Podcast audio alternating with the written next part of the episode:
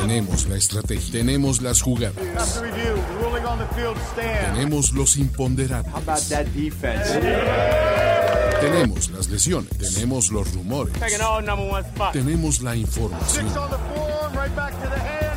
tenemos la experiencia, tenemos sed de fútbol americano. Tenemos todo lo que necesitas saber semana a semana. Playbook, Playbook de primero y diez. El análisis previo más profundo de la NFL con nuestro profesional grupo de expertos Ulises Arada, Jorge Tinajero, Luis Obregón y Antonio Sempere. Playbook, ¿tenemos tu atención? Qué bonita voz, qué bonito intro y qué bonito que estamos la semana 8 de la NFL, muchachos. Tenemos un invicto, tenemos un equipo que aún no conoce la victoria, garantía overreaction y lo más importante, tenemos a Max Ryan, el hermano perdido de, Rex y de Ron. Y de Ron. Juan Antonio Sempere, la séptima transformación de la cuarta caballería. O como, ah, no, no, ah, perdón. Luis Alberto Obregón y a nombre de Ulises Arada, we're live, bro. We're live, bro. We're live, bro. Estamos en vivo, muchachos, para hablar de la semana 7, 8 NFL en Playbook. Si ustedes son nuevos, ¿no? De los primeros, pues que antes que nada celebrar a los primeros y 10 mil suscriptores de Primero y 10 y no sería, y no sería posible sin la chamba de todos los que están aquí y todos los que se aparecen aquí. Entonces vamos a celebrar con una cervezota, como se debe. Entonces, ahí vienen cosas, viene la variedad. Y recuerden, este es nuestro análisis previo presentado por la, el gran producto que es NFL Game Pass, ¿no? Y cómo funciona, pues vamos, tenemos partidos que analizar. Si alguien no quiere hablar de ese partido, ¿qué puede usar, Jorge? Tú que tienes a la mano los, los botones, ¿qué puede usar tú? Pon el drop exacto en este preciso momento. Ahí va. Pass, el terrible hard donde decimos no hablamos, pero cada uno de nosotros, a igual que está equipado con un hard pass, está equipado con el líder en sacks de la NFL en este momento, que es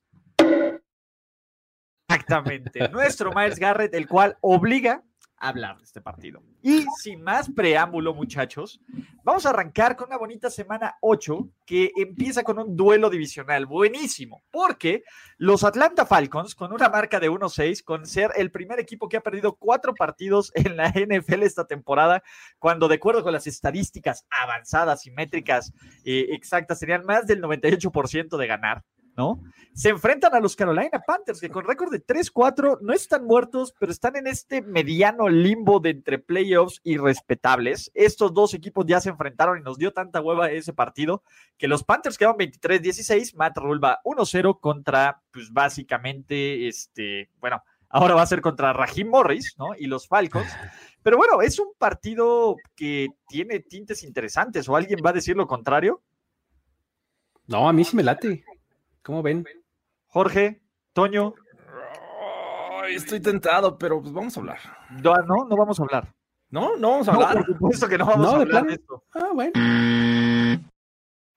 Digo, a mí me late, no para, no para quemar mi Miles Garrett, o sea, digo, está padre, pero no, no para tanto. No, muchachos, van a ganar los Panthers, no va a haber mucho problema. Los eh, Atlanta Falcons van a encontrar una vez la forma de perder este juego, pero no creo que sea tan dramático como otras semanas. Creer que Atlanta es un buen equipo es como creer en los Reyes Magos. No es que no existan, pero no existen. Pero hace falta ilusión. Exactamente. Eh, perdón para todos los que los, pongan. Entonces, muchachos, yo voy, voy, Panthers. Teddy B. B. Wakanda Forever. Vamos con los Panthers. Este, los eh, los Falcons van a encontrar una forma. O sea, fíjate, ya encontraron una. Son tan creativos para perder los Falcons que ya perdieron por anotar de más. O sea, ya eso. algo va a ocurrir. definitivamente, algo va a ocurrir para que los Panthers ganen. Órale, Juan Antonio Semper está mandando unos mensajes cifrados, que eso quiere decir que le está mandando a Rajim Morris, pero eh, bueno, vamos con nuestro segundo gran partido, porque este sí es un gran partido, ¿no? Estamos en duelo de, por el alma del, de North Remembers, de Northmen, ¿no? Los Pittsburgh Steelers ponen en riesgo su paso perfecto por la NFL. Son el último equipo que tiene una marca perfecta con 6-0 y visitan Baltimore, probablemente uno de los lugares que más se les complica, uno de los equipos más completos. Los Ravens con récord de 5-1 creo que no han sido eh, pues este equipo sexy, este equipo interesante, este equipo que, que tengamos en contendientes por perder contra Kansas City, pero de todas formas es un gran equipo. Han ganado de forma efectiva, han ganado de forma este, dominante y tienen una oportunidad de cerrar la división, así como los Steelers tienen una gran oportunidad de tener completo control del norte de la conferencia americana, ¿no? ¿Qué, qué cosas nuevas hay? Yannick Ngakwe está recién desempacadito de Minnesota con sus cinco sacks y se une a Calais Campbell para hacernos revivir a Saxonville, pero, pero, pero, pero, pues bueno, este duelo sí está bueno, este duelo sí está entretenido y este duelo ¿cuál es la historia que más les interesa saber? Está padre también eh, que incluso hasta Des Bryant ya es parte de los Ravens en el Practice Squad. pero bueno, está, está cerca de, completar su regreso a la NFL. Este, pero una cosa que también me llama muchísimo la atención de, esta, de, este, de este partido es que creo que este, este es exactamente el partido, el tipo de juego que sí podemos llamar rivalidad. O sea, vean eh, el, récord histórico de, la serie, o sea, están 25-23. Los, los, Steelers tienen solamente dos partidos de ventaja histórica, o sea, eso sí es rivalidad. está, está bien padre, bien parejo, o sea, y, creo que en esta ocasión lo, que, lo que va a ser eh, como la clave, creo yo, va a ser justamente la defensiva de los Steelers contra la ofensiva de, de, de los Ravens, ¿no? Los Steelers son súper, súper buenos a la defensiva y los Ravens, a pesar de que no sacan fuegos artificiales, son sumamente eficientes a la ofensiva. Entonces creo que ahí va a estar, creo yo, el, eh, la diferencia, ¿no? El que, el que se lleve a favor ese, ese matchup va a acabar imponiéndose.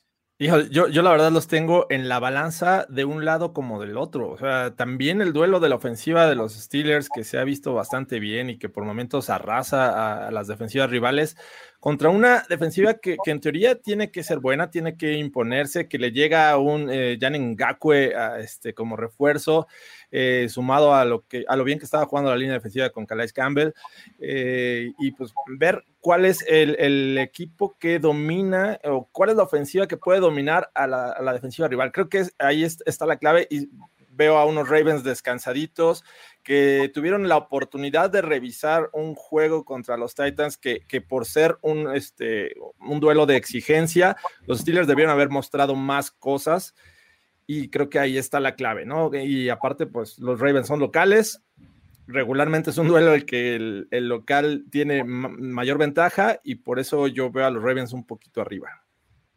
Siento que los Ravens le meten este, un aspecto de interés a este juego porque para mí es un molde eh, el que tiene en esos momentos John Harbaugh, muy parecido al que tuvo los Niners el año pasado, ¿no? Que es básicamente un juego terrestre avasallador y una defensiva muy competente, digo, o sea, competente hasta cierto punto. O sea, creo que han podido demostrar más. Este refuerzo creo que viene a significar mucho.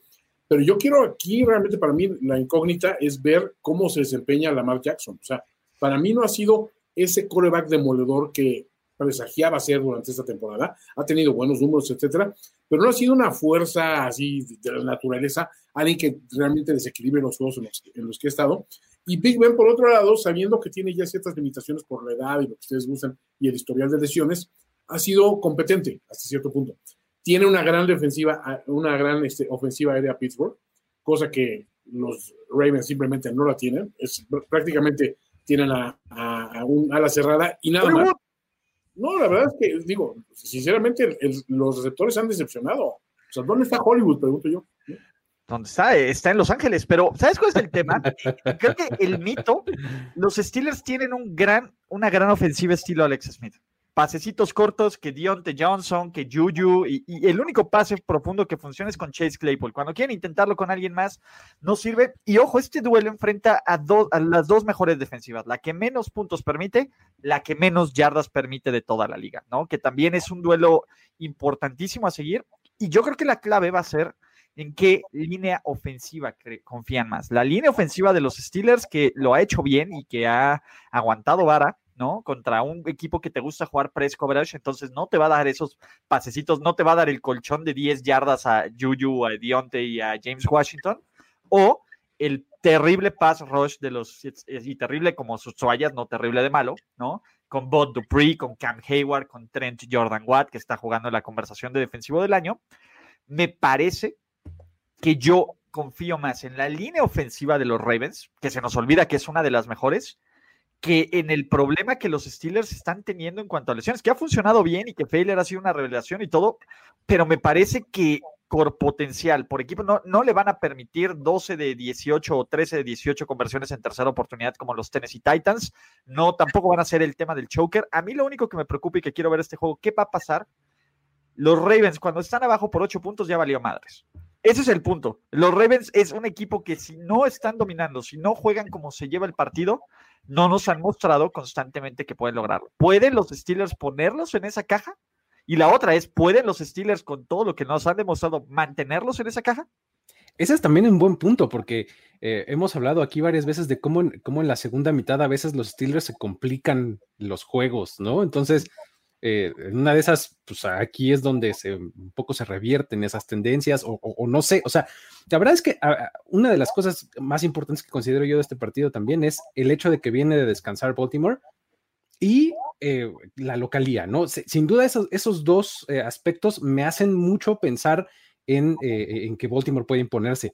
Sin embargo, creo yo que este es el partido que Pittsburgh está buscando para hacer su statement, o sea, su statement final, así de dejen por favor de dudar de nosotros y vean cómo a todos los que nos pongan les podemos ganar. Exactamente, algo, algo así es lo que, lo que creo yo. Y tienen, eh, si algo hemos también hablado mucho de Mike Tomlin, es que tiene esa capacidad de motivadora para el equipo, ¿no? O sea, ya este, táctica y ajustes y demás, los aplausos nunca van a faltar.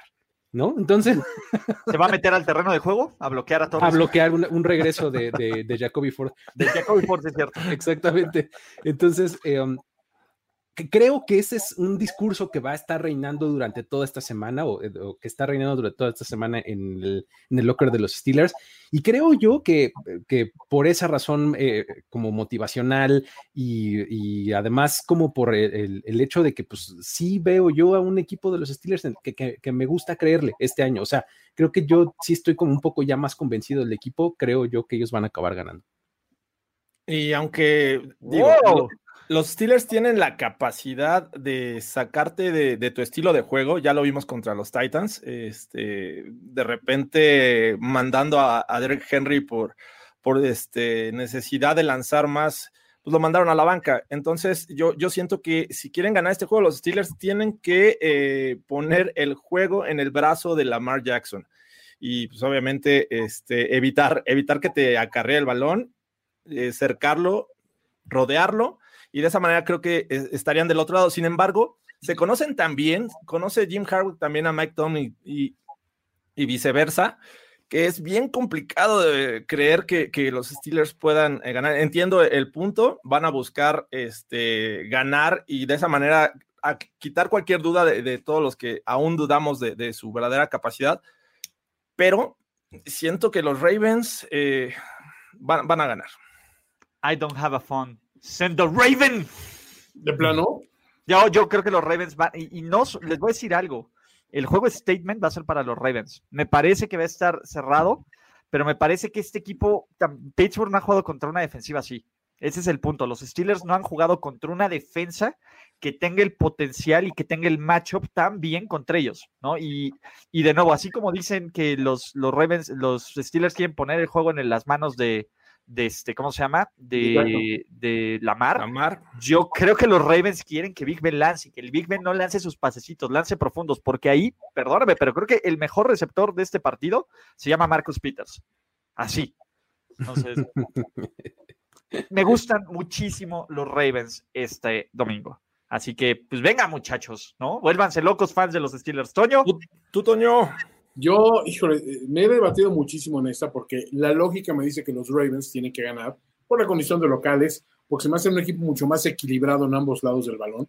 Este, la gran duda que me queda hasta el momento es que yo no he visto al gran coreback que tiene que ser Lamar Jackson eh, desarticulando el juego.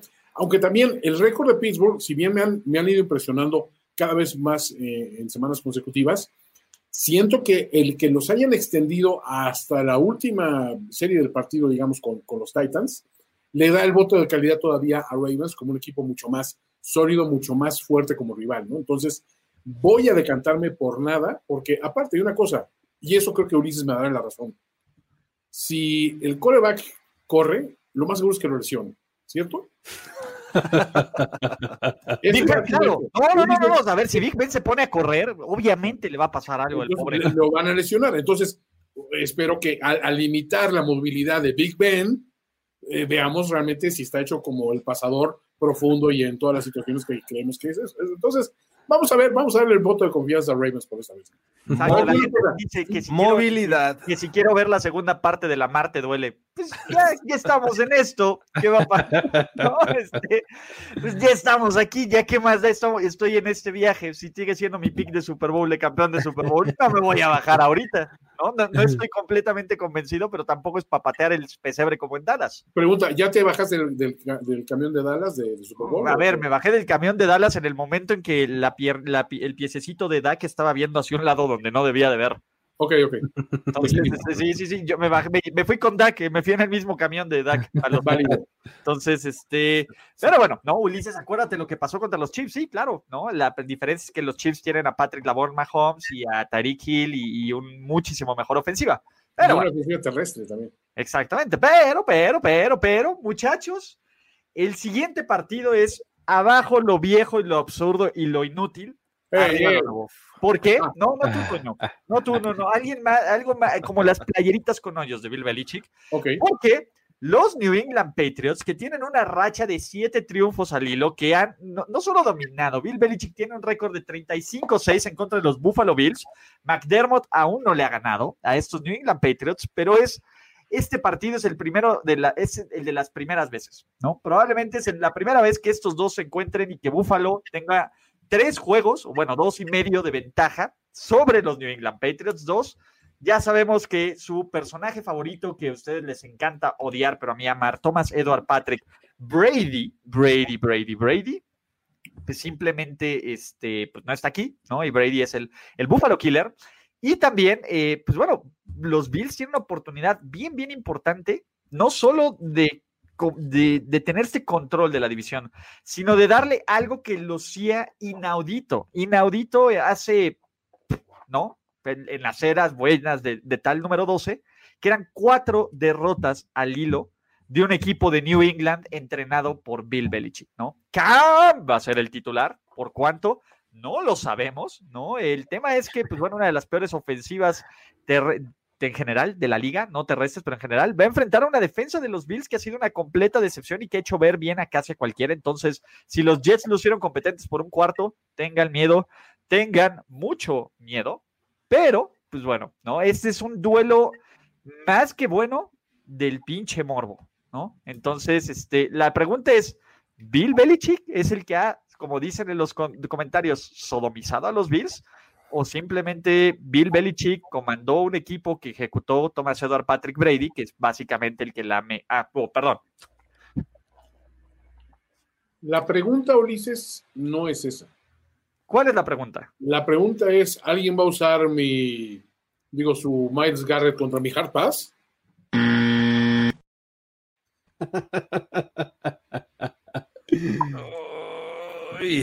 no, yo la verdad no. No voy a hacerlo. Estuve, Ulises lo va a hacer. Sí, sí lo voy a hacer. Señoras y señores, tenemos una oportunidad histórica de tirarle cake a los New England Patriots. ¿Cómo no lo vamos a hacer? Pero ya lo hicimos la semana pasada y creo que... Así nos lo hemos pasado. No, no, no, a ver, la semana pasada todavía creía que alguien por aquí, que alguien, no voy a decir de dónde y que con qué séptima caballería, y alguien creía que iban a ganar los Pats pero Jorge es racista, o sea, no podemos, ¿cómo crees? La semana pasada yo culparlo de todo eso, o sea, fui full con los Niners, ¿cómo creen? Pero, pero, pero, pero, yo sí quiero hablar de la catástrofe que son los New England Patriots. Me parece que este es uno de los equipos con menos talento en toda la NFL, ¿no? Uh. Y aún así, me, no me sorprendería que los Bills encuentren la forma de arruinar esto. Porque si algo ha ocurrido, los Bills empezaron con un hype durísimo, durísimo, durísimo. 4-0, Josh Allen parecía la, la, nueva gran cosa de, los, de la NFL, el futuro de esta liga, el futuro blanco, brillante y de marfil de esta liga. Y sin embargo, sin embargo, ese, ese que cuando corre no se lesiona, es lo que dicen, ¿no? Eh, sin embargo, las últimas tres semanas hemos visto una regresión al Dios Allen que nos preocupaba de antes, ¿no? El que los Bills ganan a pesar de Dios Allen, no por Dios Allen. Entonces, me parece, aparte los, los fans de los Dolphins entran en un conflicto terrible, ¿no? Digo, el, cerebro les dice apoyar a los Pats, pero el corazón les va a decir, dude, jamás. ¿Cómo? ¿No? Eh, ¿Cómo? El, el tema es, me parece que Buffalo, por principio, tendría que pasar por encima en este juego, pero es un duelo divisional y, y algo no está bien en este equipo de los Bills. ¿Cuál es, ¿Qué es lo que falla? De nuevo, van 5-2, van en control de su división, pero hay equipos de 5-2 que no está padre y hay equipos de 5-2 que se ven bien. No todos son los 5-2 de los Tampa Bay Buccaneers que lucen perfectos. Es que estos Bills eh, me parece que eh, pusieron mucho el peso de la ofensiva sobre Josh Allen. Los primeros juegos jugó bien y nos sorprendió y ya le poníamos etiquetas de MVP sin embargo, creo que está solitario porque no tiene un juego terrestre que lo, soporte, ¿no? Eh, los equipos saben que es o, esperar el pase o esperar la carrera del mismo Josh Allen, ¿no? Eh, eh, se vuelve un equipo este, unidimensional. Y mi última gota de, fe que tengo en este 2020 sobre Bill Belichick va, este, no, no, no, no tiene nada que ver. Va, va este, relacionado con que conoce muy bien a sus rivales divisionales. E, ese conocimiento me parece que le puede sacar mucho provecho. Ya vio cómo meter en problemas a los Bills, ya los Jets lo hicieron, este, los Chiefs, los Titans. Entonces, creo que se va a enfocar en eso, sacarle el mayor provecho a, esa, a esas debilidades que tiene este equipo de los Bills. Y por ahí no me sorprendería, no me sorprendería para nada que los Pats fueran a Buffalo a ganar este juego. Está muy interesante porque yo creo que ese es el lugar en el que se tienen que recargar los Pats, o sea, su defensiva. Porque, pues digo, a pesar de que no han mostrado lo que esperaríamos que, hubieran mostrado hasta el momento, este, o sea, tampoco se nos puede olvidar que este fue el, equipo que tiene más opt-outs de, toda la, de toda la liga, ¿no? O sea, jugadores importantes de su defensiva, sobre todo, no eligieron no jugar en 2019, ¿no? Entonces, eh, digo, tampoco podemos este, dejarnos eh, eso de largo, ¿no? Ahora, eh, sí creo que es justamente en donde podrían recargarse, en donde tienen que hacerlo, porque su ataque, la verdad es que ya nos demostró que no hay nada ahí, o sea, donde, donde Cam Newton es lo único y si Cam Newton sale en un mal día, como fue el domingo pasado, pues todo se va a, espectacular. Tres malos días o cuatro. Ese es el problema, o sea que cuando tienes un Cam Newton más o menos inspirado y que puedes un poco confiar en él y demás, pues va a mantener las cosas decentes y a flote, pero cuando no, de verdad todo se va a ir al demonio, ¿no? Entonces, e, es, eso es justamente lo que tendrían que eh, hacer los Pats, ¿no? Confiar mucho en su defensiva, tener un buen esquema para presionar a Josh Allen,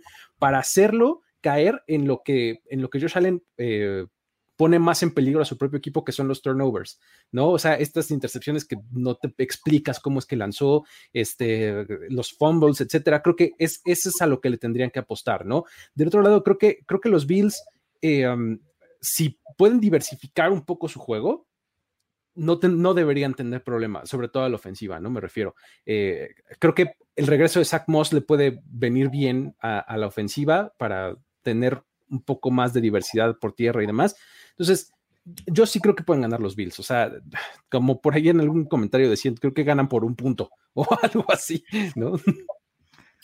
Yo, creo que van a ganar los Bills y, yo creo que no va a estar bonito para los New England Patriots, ¿no? Los Bills es una oportunidad de, oro que tiene Buffalo, es esto de, de, no solo ganar, sino ganar bien y ya por lo menos quitarse la piedra del zapato que son los Bills y enfocarse en que no los alcancen los Dolphins. Yo creo que aquí la, la clave va a ser que la única posibilidad que le veo es que la defensiva de los Pats salga a poner este juego imposible, de que sea un juego de goles de campo aquí y allá, o sea, de esos juegos aburridísimos que no ves que, progresa nada, porque no veo, o sea, la verdad dicen, si sale Cam Newton inspirado, o sea, vamos a ser honestos, ¿cuántas veces te ha impresionado Cam Newton con su juego en los últimos tres años? Digo, considerando las lesiones y todo lo que. Sea, que digas, el primer juego de la temporada. El primer juego de la temporada. No, el, el juego contra los Seahawks. Creo que fue el mejor partido de Cam Los Seahawks se, se, me hizo mejor. El primer juego de la temporada no se me hizo tan, tan impresionante, pero vamos a dejarlo ahí. Aquí la cuestión es que dices, ese Cam que ha salido, ha brillado dos veces en seis salidas, bueno, o sea, dices, puedes confiar en él. Eh, ¿Crees que va a salir en este juego precisamente por ser un juego divisional? ¿Crees que es Mr. Patriot all of a sudden? ¿O crees que va a decir, sabes qué? Hoy no puedo, pero Rex Borger, haz tu magia. Pues no, güey. ¿Qué arma secreta es? Este, no contaban ¿Cómo con se este, llama este tipo? este muchacho que todavía juega con nosotros. O sea, yo todo el crédito a, a Belichick, lo que quieras, ya llega un momento donde no puedes hacer más con lo que tienes a la mano. Y lo que tiene a la mano sí es un error para mí de planeación de él, de no ver el escenario de qué tal, qué tal si Tom, deja, deja tú que se, que, se haya cambiado de equipo, qué tal que se retira, qué tal, qué tal que se arte y dice, voy a tirarme a mi vieja que es modelo de Victoria's Secret, me acabo de acordar, el resto de mis días ya no quiero que me esté golpeando un cabrón cada, cada fin de semana. O sea, digo, creo que ese plan de largo plazo nunca lo vieron venir, porque ya tendría que estar en el terreno, no solo por Brady, sino por muchas otras piezas que digas, ok, no vamos a encontrar otro coreback como Brady, es uno de esos que sale una vez por generación, pero tenemos este y este y este recurso que son jugadores que se desequilibran. Yo veo este equipo, no hay nadie, no hay nadie, güey. Entonces, no solo Bills tiene, ahora, Bills, ojo, le han ganado, los únicos juegos que han ganado han sido contra equipos que no llegaron a playoffs el año pasado. ¿eh? O sea, este equipo todavía tiene que mostrar mucho. Pero si quieren demostrar algo así, dar un golpe en la mesa y decir, güey, somos los pinches Bills y ahora esta es nuestra división y se cuadran cabrones, tiene que ser a huevo en esta, pero tiene que salir no a ganar. Tiene que salir a humillar, a arrastrar y agarrar así los despojos mortales de Bill Belichick y aventárselos así a, a la tribuna y decir, ¿Are you not entertained? Exacto, los dildos tienen que ir a la cabeza de, de Belichick sin ningún problema. Ese es el punto, porque recuerden que este es el dildo bowl. En, enchilados, así aparte. como, el, como elotes de Coyoacán, así fue. Exacto. Vean este escenario. Mayonesa. Vean, vean ese, ese, bonito, esa imagen mental. Y, ah. Ya no voy a poder comer elotes de Coyoacán, Toño. Yo, mente sobre la materia. Pero, ¿no? Eh, no estoy diciendo que Belichick no sea buen coach, es que no tiene nadie que ejecute, entonces no se vuelvan tampoco tan, tan no. extremos, ¿no? Pero, no, güey, a ver, puede ser muy bueno, pero si los piezas no ejecutan, ¿todos vamos Bills? Vamos Bills. Todos somos Bills. Dice sí. Ok, vamos con el siguiente partido, porque sí, ya me la mamé con mi hard pass, pero perdónenme. Porque los Tennessee Titans y su récord de 5-1 se meten al Paul Brown Stadium para enfrentarse a unos Bengals que van 1-5-1, que son medianamente competitivos, que tienen al novato maravilla Joe Burrow, que ha lanzado más de 2.000 yardas en sus primeros siete juegos, y que en general son malos, pero se les ponen al pedo a cualquiera. Y el problema de la defensiva de los Titans es que le permiten que cualquiera se vea medianamente decente, medianamente, este, ¿cómo se llama? Medianamente complicado, ¿no?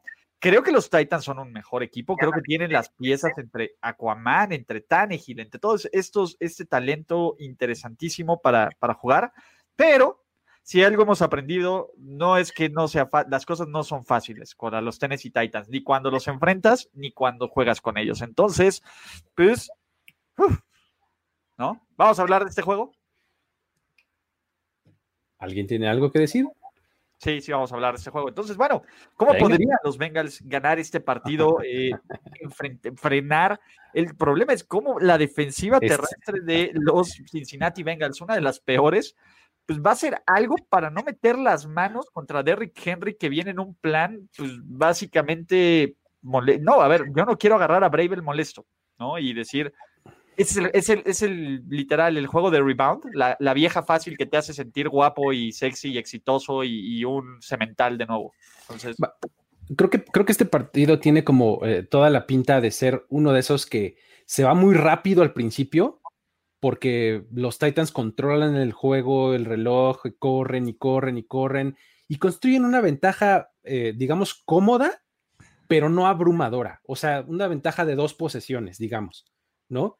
Y ya en la, en la mitad del tercer cuarto y en el último cuarto viene el comeback furioso así de, de Joey B, así de Joe Burrow, cientos y cientos de yardas, touchdowns y demás, y algo sucede que se le rompe el corazón a los Bengals y ganan los, los Titans, ¿no? O sea, e, e, es más o menos como yo me imagino el juego, ¿no? Porque eh, es más o menos como, como han jugado específicamente los, cada uno de los dos equipos, ¿no? Los Titans suelen justamente imponer sus condiciones al, inicio de los juegos y los Bengals justamente tienen este, tienen este lookout de, de, de, estoy abajo, pero nunca estoy fuera del juego. Sin embargo, nunca me ha alcanzado para acabar ganando, ¿no?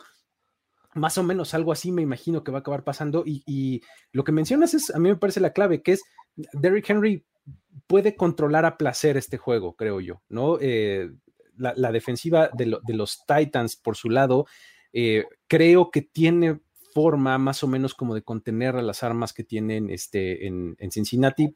Ahora es turno de Giovanni Bernard, todavía me parece que no va a estar este Mixon. Eh, T. Higgins está resultando muy buen novato, pero pues no sé, o sea, creo que, creo que la defensiva de los Titans con disciplina puede más o menos mantenerlos a raya. ¿no? Sí, son pocos los argumentos que puedes tener en contra de estos Titans contra unos Bengals que si bien han crecido de nivel y se han visto mejor gracias a, Joe Burrow, hay que decirlo, realmente está en solitario, ¿no? No tiene mucho respaldo, pero me parece que, que, estos Titans han sufrido y han sufrido en todos los juegos, no importa el rival. Y, Excepto los Bills. Y, digo, contra los Steelers empezaron este, pues perdiendo y siendo dominados hasta que al final pues se quedaron cerca, pero, pero lo perdieron. Entonces, creo que estos Bengals, y es mi, mi mayor apuesta, mi, mi, apuesta más grande que tengo para que se lleve a cabo la garantía Overreaction, porque saben luchar, saben pelear. Oh. Saben pelear, saben estar ahí. Eh, eh, confío en lo, que he visto de Joe Burrow. Me parece que, es un buen coreback y que está muy bien apoyado por sus armas este, en el ataque aéreo. Eh, y creo que va a ser un duelo de ida y vuelta. Entonces, siento que los Bengals van a ganar este juego a unos Titans que no todavía les va a faltar porque están destrozados por la victoria, eh, la derrota de, la semana pasada. Yo, estaba ahí en esa narrativa la semana pasada y, y, me di cuenta que, Joe Burrow no podía, este, además, este, cubrir a los receptores y este. Era divisional, Luis, era divisional. Es que ahí estaba mi, mi, punto, era divisional, ahí sí era el que podían ganar. Pero... The Deep. The Deep. No, por, por mucho que me guste el Bengal King, yo tengo que ir por, por The Deep y por el caballero más cercano al gran maestro. De, nuevo, a ver, e, Zach Taylor es todo lo contrario al caballero más cercano al gran maestro. Tiene un ganado en 14 juegos que se definen por 7 puntos o menos. Es que esa es la cosa. O sea, de verdad, Joe Burrow está eh, eh anímicamente, debe estar anímicamente destrozado. Así del tipo hace absolutamente todo lo que puede por ganar los juegos y siempre los acaba perdiendo la defensiva, los equipos especiales, el coach, quien sea. Bienvenido a Cincinnati, Joe Burrow. Disfruta horrible. tus años ahí hasta que te destrocen el espíritu como a Carson Palmer.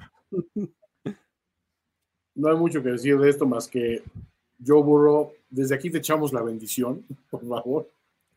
Pero se está subiendo una combi sin armas. Y esa gente de Tennessee es, es, es, ruda. Es ruda, güey. Yo, yo, yo, no, yo no les daría la espalda a los de Tennessee. pero bueno. Venías, muy tigre, ¿no? No, Exactamente. Exacto, ¿qué tigre, Venías muy tigre. Muy bengalí, cabrón, ¿no? Pero, pero, pero. Jorge Tinajero, ¿cuál es la garantía? Y garantízalo. Ah, la garantía, como lo dije en Overreaction, es eh, hay tres juegos en los que va a haber eh, un equipo de 5-1 contra otro equipo de récord perdedor. En este caso son los Packers contra los Vikings, los Titans contra los Bengals y los Chiefs contra los Jets. Entonces, eh, la garantía es que al menos uno de esos equipos le va a ganar, de récord perdedor, le va a ganar a uno de récord ganador.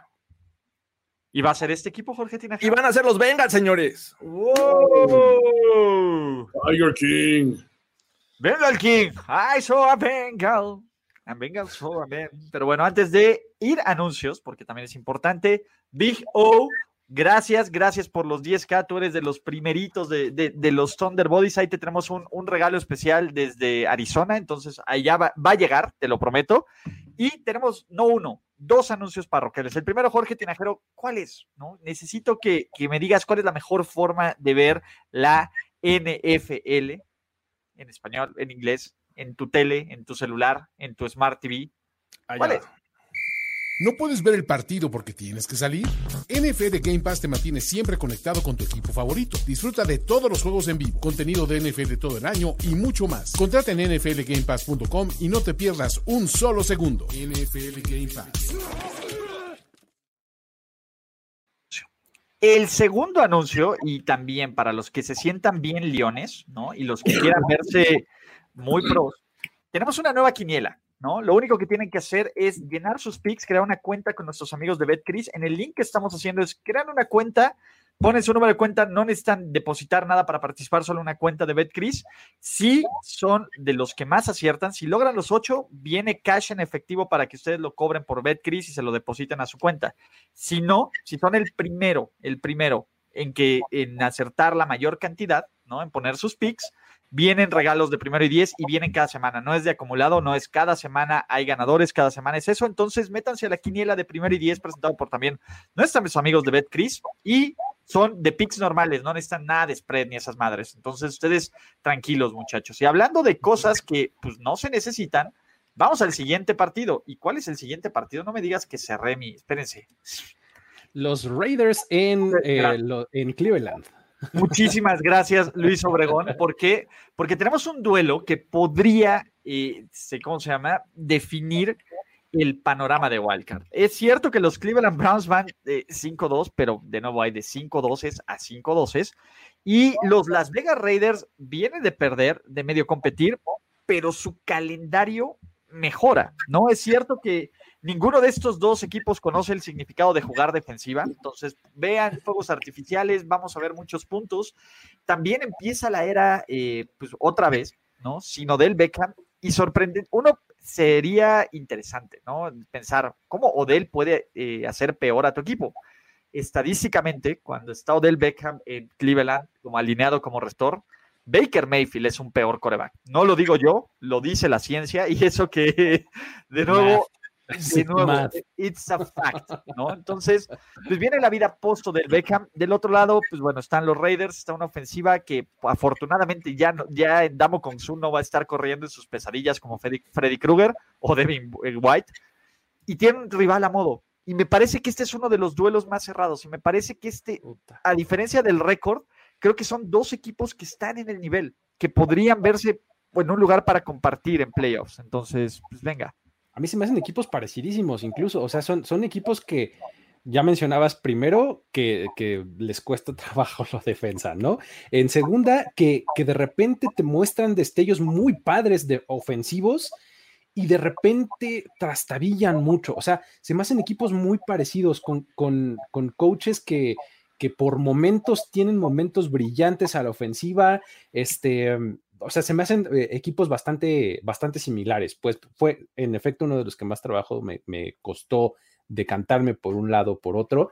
Este, creo que el asunto es que eh, los, los, los, Raiders no estoy muy seguro de, de, este, de cómo o sea, e, e, esta baja o esta ausencia que ha tenido Josh Jacobs últimamente, o sea, me, pone un poco de nervios para, la ofensiva de los Raiders, ¿no? Antes eran muy dependientes de él, hoy día pues prácticamente está medio desaparecido, ¿no? Y del otro lado, la, este, la ofensiva de, Cleveland, no sé, no, sé si, si eh, el juego terrestre todavía a falta de Nick Chubb, pueda, pueda recargarse tanto en, este, en, Karim Hunt, ¿no? Que, lo ha hecho bastante bien, pero no, estoy tan seguro. Creo que todavía le falta algo ahí. No, quisiera escucharlos a ustedes y ahorita les, digo cómo, cómo me acaba inclinando yo. Sí, yo también veo un duelo parejo. Sin embargo, creo que eh, pese a que las defensivas son similares, me parece que tiene hombres eh, que pueden cambiar el rumbo de un juego este, en la defensiva de los Browns. Y me refiero a Miles Garrett eh, principalmente, ¿no? Es un tipo que puede mm, hacer un sack, un sack fumble y con eso darle la oportunidad a la ofensiva para que consigan puntos o ellos mismos generarlos. Así es que por ese lado siento más confianza por una defensiva de, de los Browns que de repente eh, este, suelen ser efectivos contra ciertas ofensivas que eh, son muy predecibles. El caso de los Raiders eh, es una ofensiva muy predecible, es, tienen una Waller manía tremenda. no están siendo efectivos por el juego terrestre. La línea ofensiva me parece que, en lugar de mejorar ha, ha bajado un poco el nivel.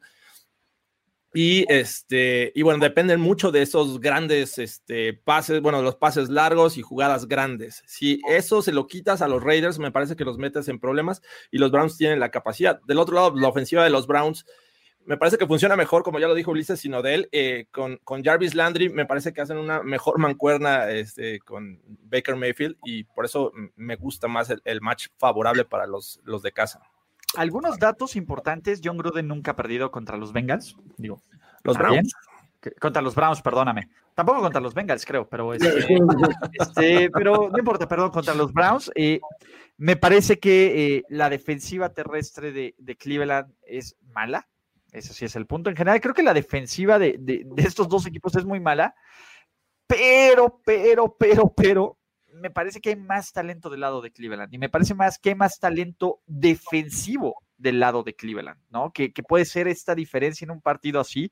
Eh, también se le puede correr a los Raiders, ¿estás? Yo entiendo que hay fans de los Raiders y, esto no quiere decir que el que pierda esté eliminado de la carrera de playoffs o, o TAS, no, pero el que gane va a tener una gran, gran ventaja porque Cleveland con 6-2 se ve a menos de que ocurra una catástrofe fuera de los playoffs, ¿no? Y con el calendario que les queda. Este es un equipo que aparte, siento que la parte difícil de evaluar este, este juego por ver quién gana, es que tú analizas récords y dices, pues sí, pero los récords como que no sirven de mucho, ¿no? En estos dos casos. A mí hay una estadística que siempre me llama la atención y es como muy buena para definir esos equipos cuyo récord es medio de mentiras, ¿no? Que es el diferencial de puntos. Y hay tres equipos con marca ganadora que tienen balance negativo en el diferencial de puntos. Uno es Chicago, otro son los Bills y el otro es Cleveland. Y de esos tres, si ¿cuál de esos consideras que es engañoso porque eh, a lo mejor tuvieron un mal juego que se desempeñan mucho y los otros han sido cerrados? Quizá le concedería un poco el beneficio a la duda a Buffalo. A mí, Chicago se me hace que está muy inflado por arriba de su récord y Cleveland no se diga. Para mí, Cleveland es un equipo que está al menos a la par de los Raiders. Sin embargo, aparte, hay una cuestión. Mayfield es muy malo bajo presión. Los Raiders no presionan bien al coreback, lo sabemos bien. Entonces, creo que sería el único punto para decantarme por un lado. Y sin embargo, siento que los Raiders aquí van a dar un, golpe. Siento que anímicamente los Browns no están ahí. Ay, a mí este es el juego que más trabajo. Yo creo que de todos los que hay, eh, dentro de los partidos es el más cerrado, es el más difícil de predecir. Yo tengo que irme, veo, veo más playmakers en el lado de, los, de los Browns, veo una mejor línea ofensiva en el lado de los Browns y veo a mi muchacho Miles Garrett del lado de los Browns, ¿no? Si alguien puede, de, nuevo, vimos cómo se le puede presionar esta línea ofensiva, entonces yo soy de la idea de que van a ganar los Browns, no lo puedo firmar con sangre, pero necesitan picks, entonces este es el pick. Yo también voy con Browns. Pues Browns, vamos con Browns. También al final creo que la clave son los, sí son los, eh, los playmakers al final, ¿no? O sea, yo también veo un poco más de, talento de ese lado. Eso sería lo que, lo que acaba decidiendo. Además de la localía que no necesariamente es el mejor año para utilizar ese recurso o ese argumento. 12.500 pero... cabrones dicen lo contrario, Luis. Exactamente, pero este, el viaje y no sé cuánto, entonces pues Toño. Aparte es Halloween, ¿no? Tienen la ventaja los Raiders por alguna extraña razón. The autumn wind is a Raider. Uf, Bien, Juan Antonio Sempere, ¿no? Eh, que no se diga que no apoyamos a los Raiders. De ahí tenemos otro gran duelo, ¿no? Porque tenemos uno de los peores quarterbacks de la NFL, por lo menos desde mi punto de vista, que es Philip Rivers, con uno de los mejores equipos entrenados. Y creo que tenemos uno de los peores head coaches de la NFL con un equipo bastante competente, que son los Detroit Uno de los mejores quarterbacks. Ah, oh, Exactamente, con uno de los equipos más competentes. Y, la es que va a quebrarse. Eh, como, como diría Ben, ¿Qué se va a quebrar primero? ¿El espíritu o la cabeza? ¿no? Eh, quién va a, choquear primero? Los Detroit Lions que con 3-3, pues, con una pequeña racha, se podrían meter en una, pues, en una mini pelea por un boleto a playoffs, lo cual sería de las cosas más bizarras, increíble, pero pues Rafita Patricia tiene más victorias que Bill Belichick en 2020, sí, fans de los Pats, sigan, seguimos pateando el pesebre. Del otro lado, pues ya llevamos un rato sin ver a los Colts y creo que nadie los extrañó, por lo menos yo no los extrañé, yo no extrañé a Philip Rivers, pero son una de las mejores defensas en toda la NFL, ¿no? Es un duelo que, de nuevo, son de estos partidos intradivisionales que no son sexys, que no son divertidos, que no son interesantes, pero que en el papel pues, pueden tener implicaciones de playoffs. Y entonces, hablando de estas implicaciones de playoffs, ¿voy a seguir empezando con mi intro o, o, vamos a hablar, o alguien va a utilizar su hard pass. Ok. No, ya saben que yo soy fan, yo, soy fan de Matthew, así que no. Entonces, entonces, entonces, entonces, entonces, dime qué tiene que hacer Matthew para, obviamente, pues bueno, una de las defensivas más agresivas, una defensiva que que entregas de balón, que presiona bien al coreback, que es difícil correr, pero pues bueno, DeAndre Swift está funcionando. Nuestro muchacho Kenny Goladay, no hay, no hay cornerback que se le ponga encima y que le pueda decir, dude, no vas a hacer nada, está jugando con dinero de la casa. Hawkerson lo está haciendo bien. Del otro lado están descubriendo cómo presionar al coreback y pues bueno, ya sabemos qué pasa cuando presionas a Philip Rivers, ¿no? Pues, digamos que, que sigue cayendo ese pase todavía. Entonces. Sí, ese es el asunto. Creo que el, problema que tienen eh, los. Eh, los Lions es que tienen enfrente una defensiva súper súper, súper diferente a lo que han visto antes y, pues, prácticamente es la mejor de la liga, por lo menos estadísticamente la de los Colts, ¿no? Entonces, em, e, e, esa va a ser, esa va a ser yo creo la, la, prueba más importante para, para, los Lions, porque... Pues del otro lado, digo, la verdad es que eh, Jonathan Taylor ha, resultado bastante bien y, y la defensiva de este, de los Lions, pues puede ser hasta cierto punto permisiva para, para, para eso. Eh, pero creo que, creo que la defensiva va a acabar otra vez ganándole el juego a, los Colts, ¿no? O sea, mm, lo que pueda hacer eh, el mismo Jonathan Taylor eh, por juego terrestre y demás va a complementar los sofocantes que puedan ser a la defensiva. Así es como veo yo este juego. Sin embargo, de verdad, Matthew Stafford es eh, un tipo que no puedes descartar nunca en un partido. O sea, tiene el mayor número de comebacks en, de los últimos 10 años eh, en la NFL. O sea, eh, el tipo de verdad, si tuviera un mejor equipo, un mejor head coach, estaríamos hablando entre los mejores de la liga de hace 5 o 7 años. O sea, de verdad. Y, se siente bien raro decir que, los Lions tienen un ataque terrestre que puede hacer bien las cosas, ¿no? Este, Desde Barry Sanders no pasaba. Desde Barry Sanders, no, yo recuerdo y eh, este, porque antes era una ofensiva que dependía del brazo de Matt Stafford. Hoy, lo hace y tiene buenos elementos, tiene a Gola y tiene a Hawkinson, este, y por ahí los running backs que ya mencionaba Luis. Eh, sin embargo, esto lo tengo que trasladar un, nivel arriba y ese es el, staff de, de coacheo, ¿no? Eh, creo que confío más en lo que pueda hacer Frank Reich y esta estrategia. Eh, después de venir de una semana de descanso, ¿no? Eh, son mentes que les gusta estudiar al rival, les gusta hacer buenos planes de juego. Y del otro lado, pues tienes a, Matt Patricia, que eh, su respuesta es traer más jugadores a la defensiva, este, sobre todo a la línea defensiva. Y, pues fuera de eso, me parece que no, me inspira tanta confianza. El duelo clave, claro, está en, en la defensiva de los Colts contra la ofensiva de los Lions. Y entiendo que va a ser en Detroit, pero yo veo unos Colts que, a pesar de los errores que pueda cometer Philip Rivers, los veo un nivel arriba de estos Lions.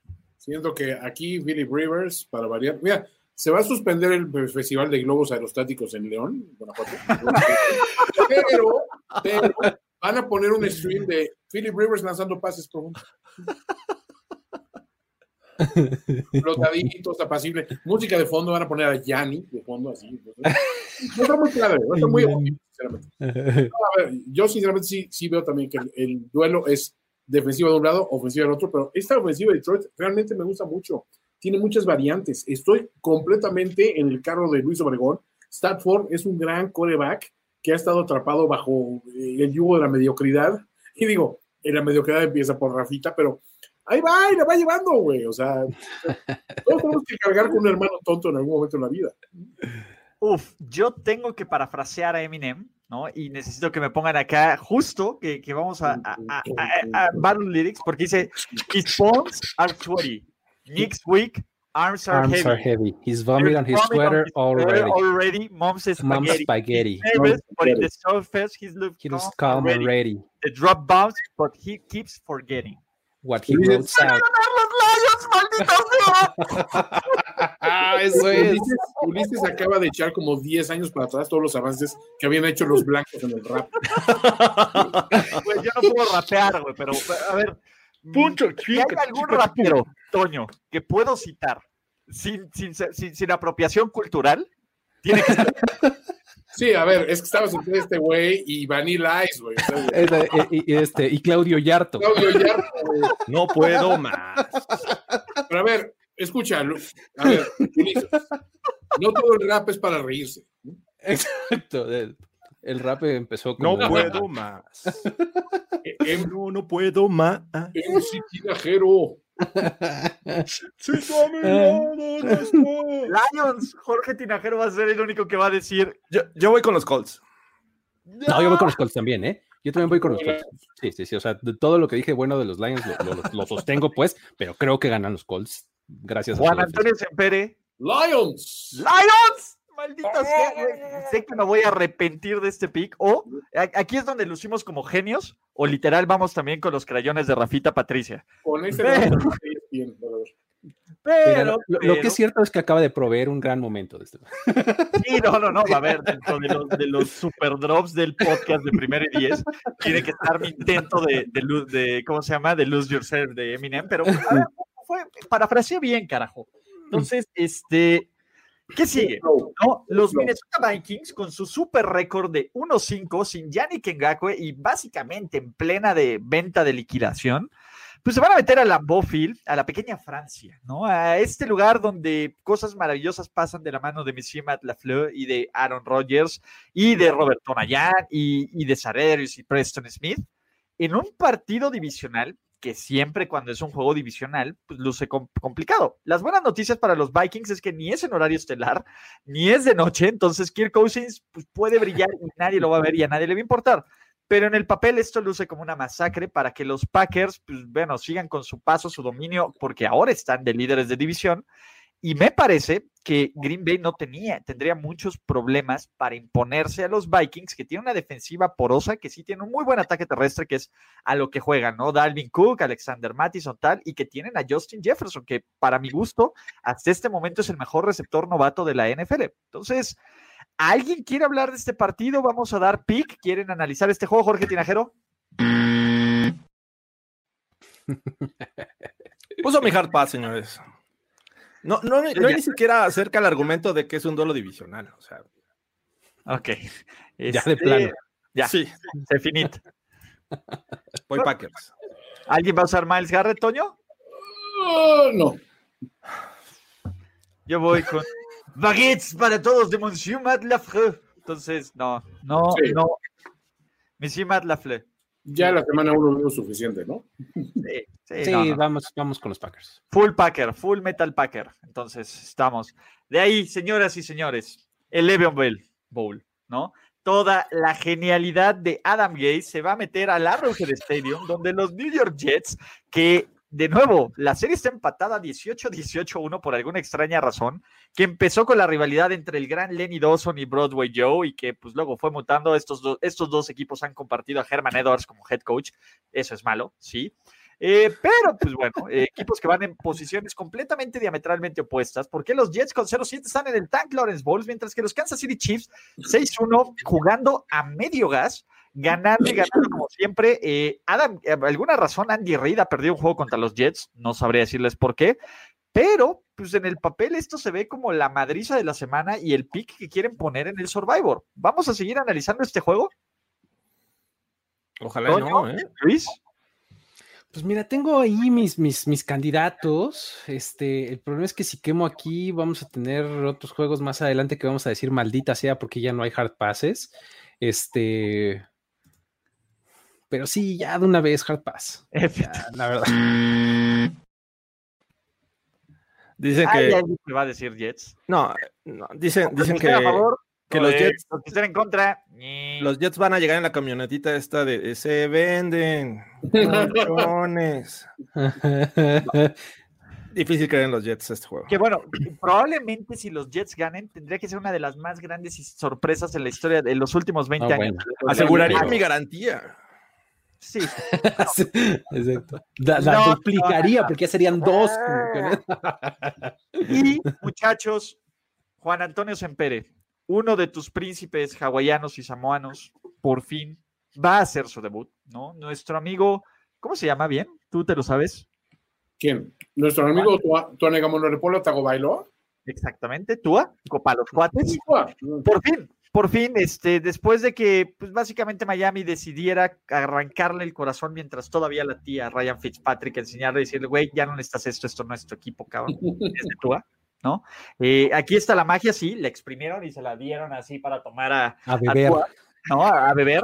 Eh. Tua, chiquito bebé, como los dicen, ¿no? Eh, este, el, el super zurdo, lo que quieran volver, van en contra de unos Rams que se vieron brutalmente bien en Monday Night Football, que también lo hicieron ver bien en contra de una ofensiva que también hay que catalogarla como ofensiva, como podemos catalogar como defensiva a la, defensiva de los Dallas Cowboys, pero que en general, pues bueno, tienen a Aaron Donald, tienen a Marcus Peter, tienen a Taylor Rapp, tienen, tienen talento interesante, tienen, tienen una colección padre. La ofensiva me sigue generando dudas, sobre todo eh, Jared Goff, pero los Dolphins, y este es uno de los datos que entre más los leo, más digo, es neta. Pero sí, los Dolphins son el tercer equipo que menos puntos permite en la NFL en este momento. No es neta, es neta, no le estoy inventando. Váyanse a Pro Football Reference, váyanse a nfl.com estadísticas para checarlo, eh, porque yo lo tuve que hacer tres veces. Sin embargo, Miami está jugando bien, está teniendo una línea ofensiva capaz de proteger al coreback, capaz de abrirle espacios para que Gaskin tenga un ataque correcto, eh, un ataque terrestre efectivo. Eh, pues bueno, tienen a Devante Parker, que es un muy buen receptor, tienen a Preston Williams, que es el fan favorite y héroe de pretemporada, el nuevo Víctor Cruz, si lo quieren llamar así. Pero, pero, pero, pero, ya no tienen Fitzmagic. ¿no? Y, y de nuevo, creo que es, es un punto interesante y es un tema, güey, ¿ustedes qué hubieran hecho? O sea, ustedes hubieran dejado a Fitz todavía que se divirtiera un ratito, porque el güey se le estaba pasando a toda madre y, y- y de nuevo, pues hay, hay cosas que sí sientes feo, como cuando matan a la mamá de Bambi y esto. el Sí, papel. cu- cuando encarcelan a la mamá de Dumbo. Sí, Ah, güey, sí, que le, que le- ponen su trompita y Que lo lo- sí, y le dicen este con Sí, güey. A ver, cuando se muere John Doe en Guardianes de la Galaxia. No, cuando no se va. Remy. Cuando se va Remy. exacto, sí. Entonces, güey, cuando se muere, cuando se señor queda pinche. Shiryu, entonces, güey. Pues, son- se muere el corazón alegre. El la muerte de corazón alegre. cada sí. se muera Remy y todos perros y monos, güey. ¿Cuánto daño nos hizo en la infancia, Remy? güey? ¿Qué hacíamos viendo ese dramononón los dramas. Güey, carácter, carácter y por eso no estamos llorando en este momento. Oye, pero ¿sabes qué? La verdad es que sí, sí es, es todo un tema, porque, mira, Brian Flores tiene ese, esa formación de, de scouting y de general manager en su, en su pasado, ¿no? Entonces, cuando, cuando se muere Mufasa, claro, también, este... eh, el asunto es que eh, él tiene esta, combina bien esta visión de head coach de, vamos a tener que entrenar hoy, o sea, así de, así de inmediata es la visión de los head coaches, eh, con la mezcla de qué vamos a hacer los siguientes tres, cinco años, ¿no? Entonces, Fitzpatrick, pues claro que estaba jugando súper bien y claro que está de la fregada el, el quitarle a Fitzmagic porque está en- a tope y todo lo demás, pero la verdad es que, o sea, ¿qué iban a hacer los Dolphins con Fitzpatrick? Eh, ¿Meterse como wildcard o ganar la división?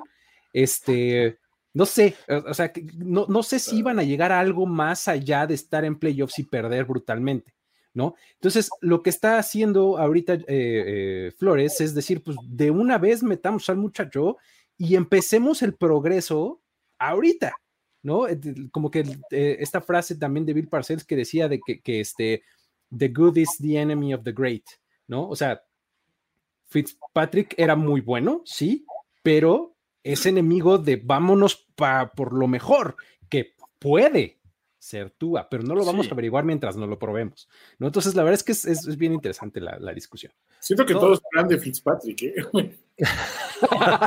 Puede ser también. ¿Sabes qué, muchacho? La mejor manera de forjarte a los chingadazos. Vas contra un dólar. Vas contra un ¿Crees que estoy listo? Claro que sí. Si claro que me duele la espalda, güey. Si en algún momento se complica, háblame, voy a estar en mi trailer con dos perras. Tú avísame. Sí, y a ver, Fitzmagic no va a ningún lado. Si Miami, de nuevo, Miami sabe que Fitzmagic debe estar así, eh, pero es triste, sí. Creo que Miami es un buen equipo. O sea, es un equipo que ve la dirección correcta. Creo que no es un producto terminado, ¿no? Y aunque los fans de los Dolphins quieran ya verse en playoffs, Super Bowl, MVP, este, lo que quieran, destapando el champú, Creo que va por muy buen camino y los Texans los están ayudando para ir por un mejor camino, ¿no? Increíble. Aparte, acuérdense que esta es una chamba en equipo. Mientras los Texans sigan en modo crash and burn, todo va bien, ¿no? Más se benefician los Dolphins, exacto. Me parece que no están al nivel de los Rams. Y creo que ese es un punto válido. Creo que los Rams tienen mucho más talento, creo que mucho mejor head coach y a diferencia, entendemos el viaje, ¿no?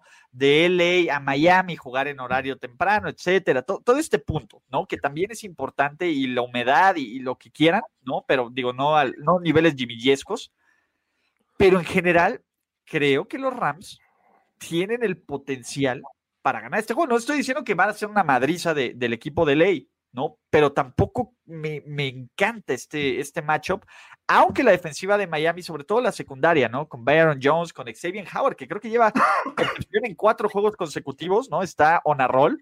Eh, pues sí está cañón. Me, parece que el tema de eh, Fitzmagic y este, tú ah, creo que ya estaba este, de alguna manera acordado con la gerencia y Brian Flores, o sea, no le veo otra explicación porque la verdad es que Fitzmagic estaba jugando bien, los, los tenía competitivos y creo que este acuerdo era, no importa el récord que tengamos, cuando venga el bye week vamos a hacer el switch y es momento de entrar con Tua, pero pues hay mucho desconocimiento, no, no sabemos que eh, incluso el, cambio de esta, en esta posición es, impacta en cualquier otro jugador, o sea, te puede impactar en la línea ofensiva, te puede impactar en los wide receivers, te impacta en el juego terrestre. Eh, es difícil porque no tenemos una muestra de, ese va a ser el primer juego de este. Franco Márquez es un idiota. esa, es, esa es una de las películas, anécdota personal, esta de I Sam es una de las películas que más me ha hecho llorar en mi vida. Así, en mi vida. Eh, para para los que están en el podcast, seguimos con las analogías de tristezas. Ver que le quiten, Franco Márquez Ramírez creo que acaba de ganar el premio Playbook al comentario épico. Ver que le quiten la titularidad a Fitzmagic es más triste que ver que le quiten la hija Sean Penn en I Am Sam. No mames, güey. Oh, hay, una película, hay, una película, en Netflix de, este reciente, salió hace unos meses también, que ah. está muy, muy triste en ese, va, muy parecida a la historia, pero yo pondría antes a, la de la película de Ghost, cuando Patrick Swayze dice, ya, este tiene que ir al cielo. claro, es, triste ese momento. Güey, te estabas tirando aquí a Demi Moore en su momento. Y ahorita en el cielo te vas a tirar a las que quieras en sus momentos. le, dijo las pinches el piso, güey, es ganancia. Es un win-win. bueno, pero ya terminando el análisis, este, creo que no sabemos qué vamos a ver de, de estos Dolphins con Tua. Y, es una completa incógnita porque enfrenta una defensiva que puede ser incisiva y sobre todo presionando al coreback tanto por el centro como por este, el exterior. Y la defensiva de, Miami está jugando bien y lo ha hecho contra ofensivas como la de Seahawks, que le permitió pocos puntos para lo que venían generando. Así es que no creo que sea de muchos puntos para los Rams, pero sí pocos de los Dolphins y por eso creo que los Rams son el favorito. Sí, yo también me voy decantando por los Rams, sinceramente, o sea, fue atípico lo que les, les vimos en la, en la, última derrota, siendo que es un equipo bien armado. Ahora, los Dolphins hay que decirlo también, cuando arrancó esta temporada, todo mucho decía, oye, están a lo mejor para pelear división, porque tienen muchos elementos, tienen un gran draft, tienen a Tua, Fitzmagic lo está haciendo bien. O sea, digo, hubo que templar esas esperanzas porque arrancaron frío, pero sí está viendo que están poniendo los bloques sólidos para construir algo en el futuro. Ahora, todos están lamentándose porque Fitzmagic esto y lo otro. No se preocupen, no va a ir a ningún lado es la persona perfecta en el lugar donde a él le gusta estar. Está acá, tranquilo, en banca, todo este rollo. Sabe que si algo falla, lo van a empezar a pedir, va a regresar, la va a cagar durísimo, pero es porque estaba frío. Y al final de cuentas todo regresa a su, a su, a su, a su nivel las aguas. Va, siento que va a estar cerrado, ¿eh? curiosamente. Pero... ¿Saben, qué es esto, güey? Fitzpatrick está como el perro de Fry en la pizzería esperando a que lo llamen a hacer Ándale. Güey, no, es, es terrible, cabrón. Pinche gente de Futurama, los odio, güey. Los odio, güey. Como si mordiera, güey.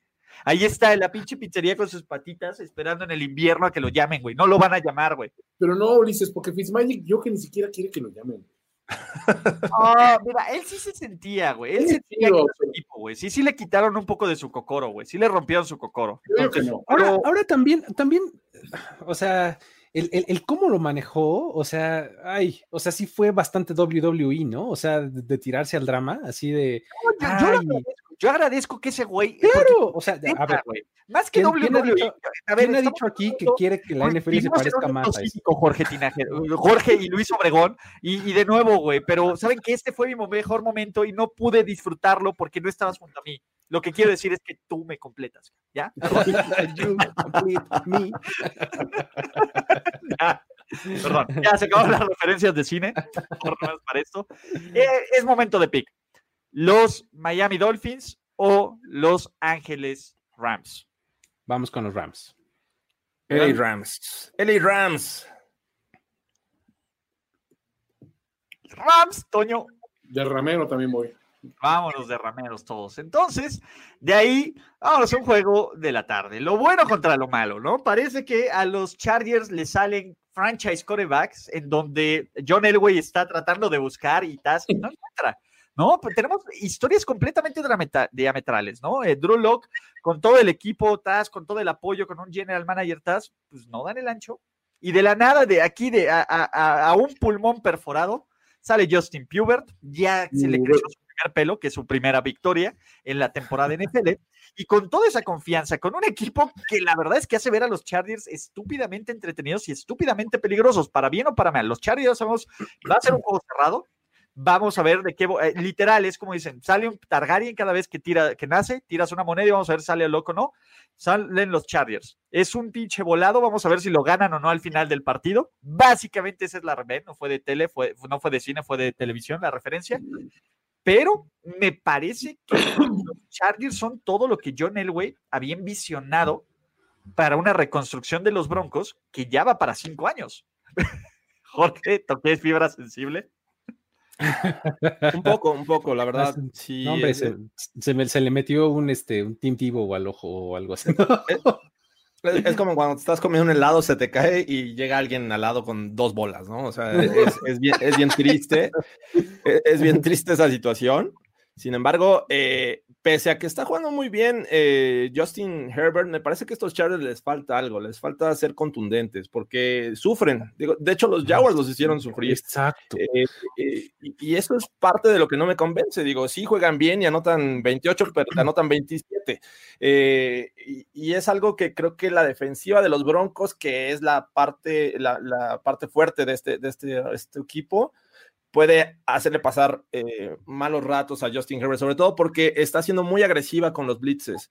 Así es que eh, pues, yo veo un duelo parejo, la verdad. Pese a los errores que están cometiendo los Broncos, veo un duelo parejo.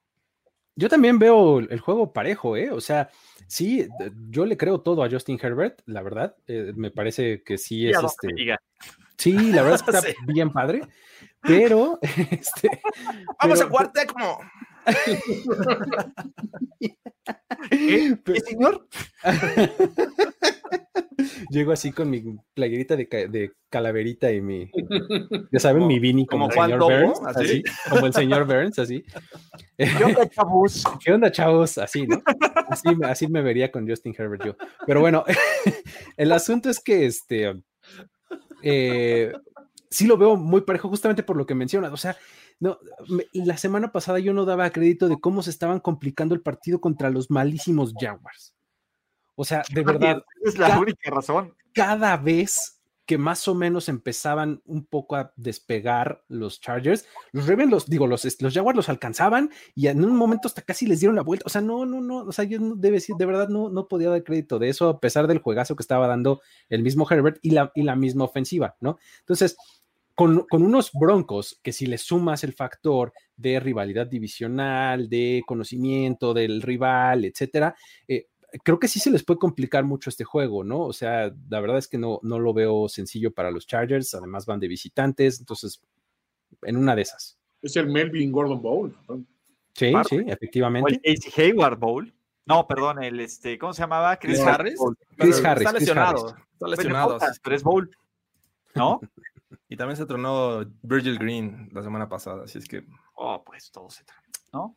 El, el tema es, eh, de nuevo, sí, ese es cuando los, los Broncos tengan el, eh, los Chargers tengan el balón. El problema es cuando los Broncos tengan el balón.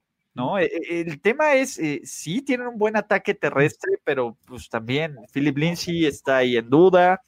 Eh, me parece que Drew Lock, ¡ah! No sé si no está pudiendo con la presión. Es Jerry Judy y amigos, ¿no? No Fant está por ahí. La defensa de los Chargers, sí, pero bueno, no todas las semanas este, puedes brillar contra Florida Man, porque pues, tenemos un nombre, es una máquina, es todo. Pero también hay muchísimas preguntas ahí y también hay una enorme cantidad. Y ojo, estamos hablando de que los Chargers pues, son un volado. Güey, Big Fangio en los últimos dos minutos de cualquier partido es, es igual de volado e igual de wild card que los Los Ángeles Chargers. Entonces, algo aquí debe de, este, ¿cómo se llama? Debe de romperse, ¿no? Y me parece que por talento, los Chargers son un mejor equipo en cuanto a roster, en cuanto a talento y en cuanto a sanos de lo que están. De nuevo, ya tuvieron su baja, pero fuera de esa baja, creo que los Chargers se han mantenido entre Eckler y Derwin James, pues ahí van, ¿no? Y, y creo que es una parte interesante para poder ganar este juego. Y yo confío muchísimo. A ver, si me dices, con cinco minutos faltando en el partido, ¿quién le confías? ¿A Drew Locke o a Justin Herbert contra el que sea? Yo tengo que decir con los pelitos de Pubert. Hubert. ¡Hubert! Güey, es más triste lo de Fitzpatrick que cuando se muere la, la esposa del güey de Up. Ya, vuélvanselo. Oye, con, con esta película de Richard Gere con, y su perro, este que es. ¡No! Ah, ¿Cómo se llama? ¿Hachi? ¿O ¿Cómo se llama? Hachi. Hachi. Hachiko. ¿Hachiko? Ah, esa, esa. Esa, esa es tristísima. Pero bueno, películas también es muere el perro vale madres, güey. Marley. Sí, Oh, no mames, Marley cuando and I, Will sí, cómo no. romper su cuellito a su perrita mientras canta Bob Marley, güey, chinguen a su madre. Pero bueno, ya, perdón, dejemos ir a Fitzpatrick, hablemos de este juego. yo, yo creo que los Broncos van a ganar con defensiva. Eso, Jorge. En, Digo, en algún lugar, lugar tienen que encontrar victorias los Broncos, ¿no? Este, claro. No, en el y, creo que esta es una buena oportunidad, o sea, suscribo, sin embargo, creo, creo que me voy a acabar decantando esta semana por los Chargers. Yo me quedo con los Chargers también. Eh, Aparte, estamos hablando de equipos que tienen la misma marca, 2-4, pero sí los he visto jugar y sí juegan diametralmente opuesto. Y mira que yo tenía todas las esperanzas. Es más, todavía no las pierdo en Drew Lock, pero siento que el otro equipo está más armado y el otro equipo es, es parejo. O sea, es, está como que en, el medio de, de- de la tabla en, todos los, en todas las estadísticas. La ofensiva es buena, es, la defensiva es buena, eh, eh, terrestre es buena, o sea, como es todo parejito, ¿no? Ya, ya dejen de poner momentos tristes en el timeline, me van a deprimir. ya los voy a empezar a ignorar. Lo que no nos va a deprimir es la visita de The Saints go marching in a Soldier Field en un duelo en donde en el papel los Saints son súper favoritos. ¿Por qué? Pues porque tienen a uno, dos, este, pues también 4-2. El pedo de Mike, tenemos que hablar del pedo de Michael Thomas. ¿Qué carajos está pasando con Michael Thomas y con los Está New Orleans Saints? está cabrón, ¿no? Entre que uno se lesiona, dos se madrea con sus compañeros, tres no entrena y desaparece, y cuatro, güey, ¿sí le pesaron los comentarios de Drew Brizos? ¿Qué, qué carajos está pasando con Michael Thomas, no? Oye, todas las de temporadas hay un pinche receptor que se nos vuelve loco, ¿te has fijado? Así, Sí. eh, y, y bien así desde tiempos de un día era Kishon Johnson, después era T.O., después era Chris Henry, después este, ya empezaron las épocas de Antonio Brown, después Michael Thomas, o sea, siempre es como uno tras otro, Brandon Marshall también, o sea, como que Ah, Brandon Marshall también, sí. era, era cíclico, Des Bryant, o sea, siempre tenías un güey que se, se, se nos iba, güey. Odell. O de él. Jay, Entonces, mi tema es, yo no lo pondría en esta categoría de Antonio Brown por- porque tampoco veo que alguien le haya movido las ideas como Montase Burfict, ¿no? Eh, de nuevo, no hay como Exhibit A, bueno, sí, Creo que Antonio Brown no es. eh, Michael Thomas no está a gusto con este equipo, se nota. El equipo no está a gusto con él. Ya para que, que este Sean Payton tenga que ir a desmentir rumores vía Twitter, ¿no? Que lo vieron de los insiders are in the outside y esa mamada, güey, ¿no? Después de que decían que podrían cambiar a Michael Thomas y no se sorprendan que lo cambien, ¿no? Porque, pues, de NFL, porque NFL. Eh, me parece que aquí sí hay un serio problema. Y si a esto le sumamos que los Saints pues, tienen que agarrar ahora sí fuera es Alvin Camara y amigos contra el mundo, y una defensiva que hace lucir a Teddy Bridgewater como un All Pro. Es algo que me preocupa, ¿no? De nuevo, estamos muy lejos de ver la sustancia llamada ofensiva de los Bears y All Pro en la misma conversación.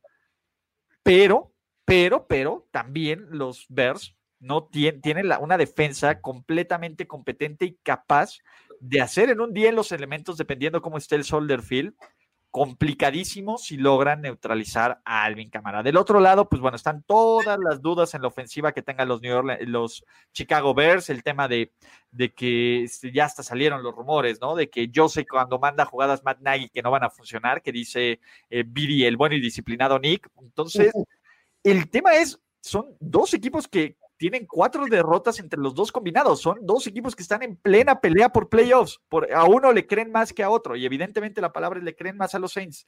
¿Por qué van a ganar los Saints?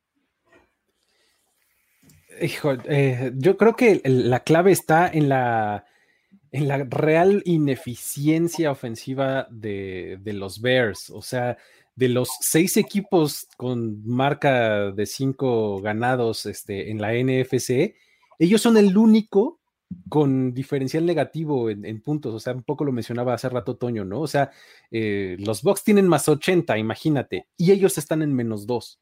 O sea, y aún así tienen sus cinco victorias y dos derrotas, ¿no? Entonces, eh, es, esa ineficiencia ofensiva me preocupa muchísimo. Em, el, no pensar que, tienes que buscar a tus mejores hombres en los, en los momentos más importantes, o sea, ¿Por, qué no involucrar mucho más a Allen Robinson? No lo sé. Este, inventar de alguna manera manufacturar juego terrestre que no sea concordar el Patterson, ¿no? O sea, ese tipo de cosas me parece que son eh, muy importantes para esta, para esta ofensiva que, que, ha dejado demasiado, demasiado que desear, ¿no? Y del otro lado, la defensiva de los Saints no está mal. O sea, la defensiva de los Saints está jugando a un buen nivel. Y si lo combinas con esta ineficiencia del, que ya acabo de hablar de los Bears, creo que esa es una receta para el, eh, pues, para el fracaso, ¿no? De, en, Chicago en esta, en esta semana. Sí, a mí me parece que esta eh, defensiva de los Saints es clave para esta victoria, sobre todo porque no van a tener mucha resistencia del otro lado contra los Bears, que su juego terrestre es, triste y Nick Foles de repente te suelta un buen pase y cuatro no. Entonces, eh, eh, la idea es sacarlos pronto del terreno de juego y mantener por más tiempo a la defensiva de los Bears. Es buena, es capaz de detener a, la ofensiva de los Saints, sin embargo, eh, en algún momento se van a cansar y así les ha pasado en juegos. Eh, eh, por ejemplo, el último contra los Rams, estuvieron mucho tiempo en el terreno de juego y eventualmente van a permitir los puntos. Entonces, creo que a pesar de que sea visitante, los Saints tienen una este, ventaja en ese aspecto y creo que son capaces de detener una ofensiva de, los Bears que no ha mostrado mucho. Además, esta ofensiva de los Bears creo que no está, no está muy completa. No sé si vaya a jugar Robinson o no, pero, o sea, sinceramente no creo que él hubiera sido el diferencial. O sea, la verdad es que Trubisky dio juegos más o menos y hasta ahí, o sea, no, no, ha dado mucho más. Y del otro lado, los Saints, para bien o para mal, con o sin pases profundos de, de, Brees o, lo que tú quieras, es un equipo que marcha y marcha bien. O sea, marcha al ritmo de cámara. Aún, es más, cuando no tuvieron a, Thomas, no lo hicieron mal. Es, es, que sí es muy, muy este, eh, tal cual con Alvin Camara, ¿no? O sea, Alvin Camara es todo, es corredor, receptor, le falta este servirse Gatorade a sí mismo y listo. Es como un McCaffrey que no se lesiona, que no se lesiona.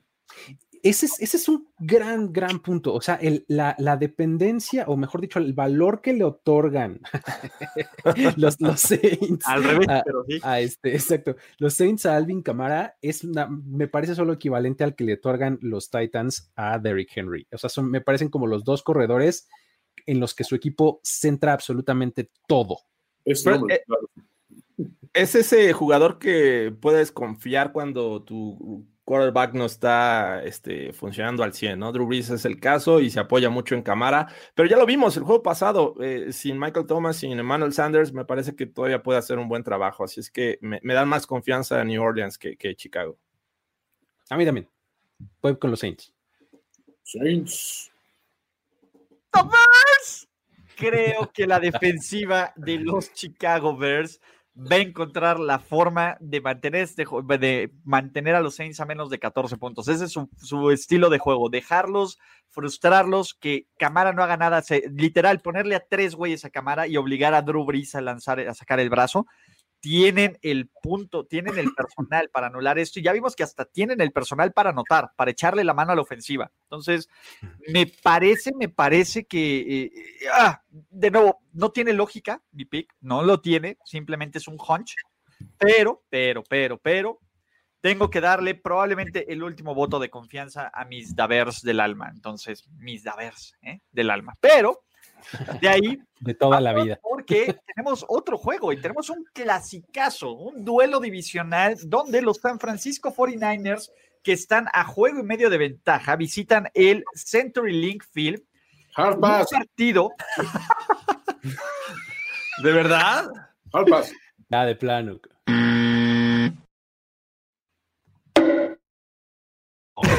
ya, no, ya no tengo.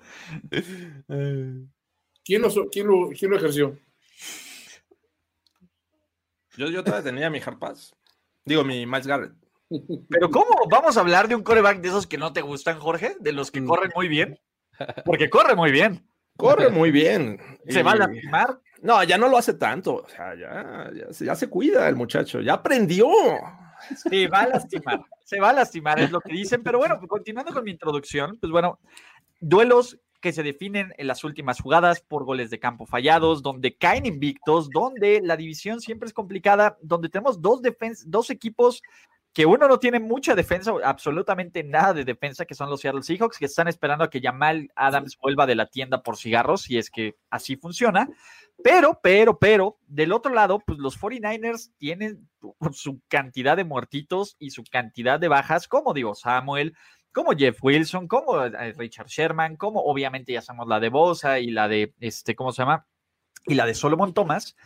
Pero en el papel, Kyle Shanahan está haciendo todo lo posible por sacarle agua y por sacarle oro a piedras y a la alquimia. Literalmente, este güey sí está hablando de alquimia, como, como nos diría este Dwight en The Office está haciendo que este equipo funcione en situaciones donde no mucha gente lo veía ganar. Ya platicamos del juego de los Rams, ya ustedes platicaron del juego de los New England Patriots, y en este duelo se ve complicado sobre todo porque Russell Wilson, pues bueno, independientemente del mal partido, y cuando tienes un mal partido lanzas más de 350 yardas, corres para 80 y lanzas tres touchdowns y pierdes en tiempo extra, así de bien está jugando Russell Wilson, que no va a tener, van a tener bajas en el juego terrestre, pero creer que estos duelos no van a ser cerrados es vivir en el error, ¿no? Eh, de nuevo, están un poco las dudas de Jimmy Jesus en cuanto a de, pues sí, estás lanzando bien, pero tienes este error pendejo, etcétera.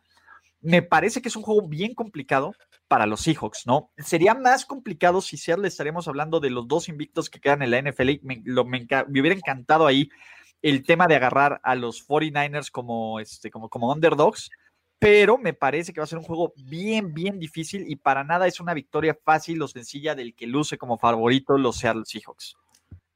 Definitivamente no lo es, porque eh, si algo sabemos que puede hacer bien eh, eh, Shanahan es manufacturar ofensiva, ¿no? Con cualquier forma, ¿no? Entonces, este, sí.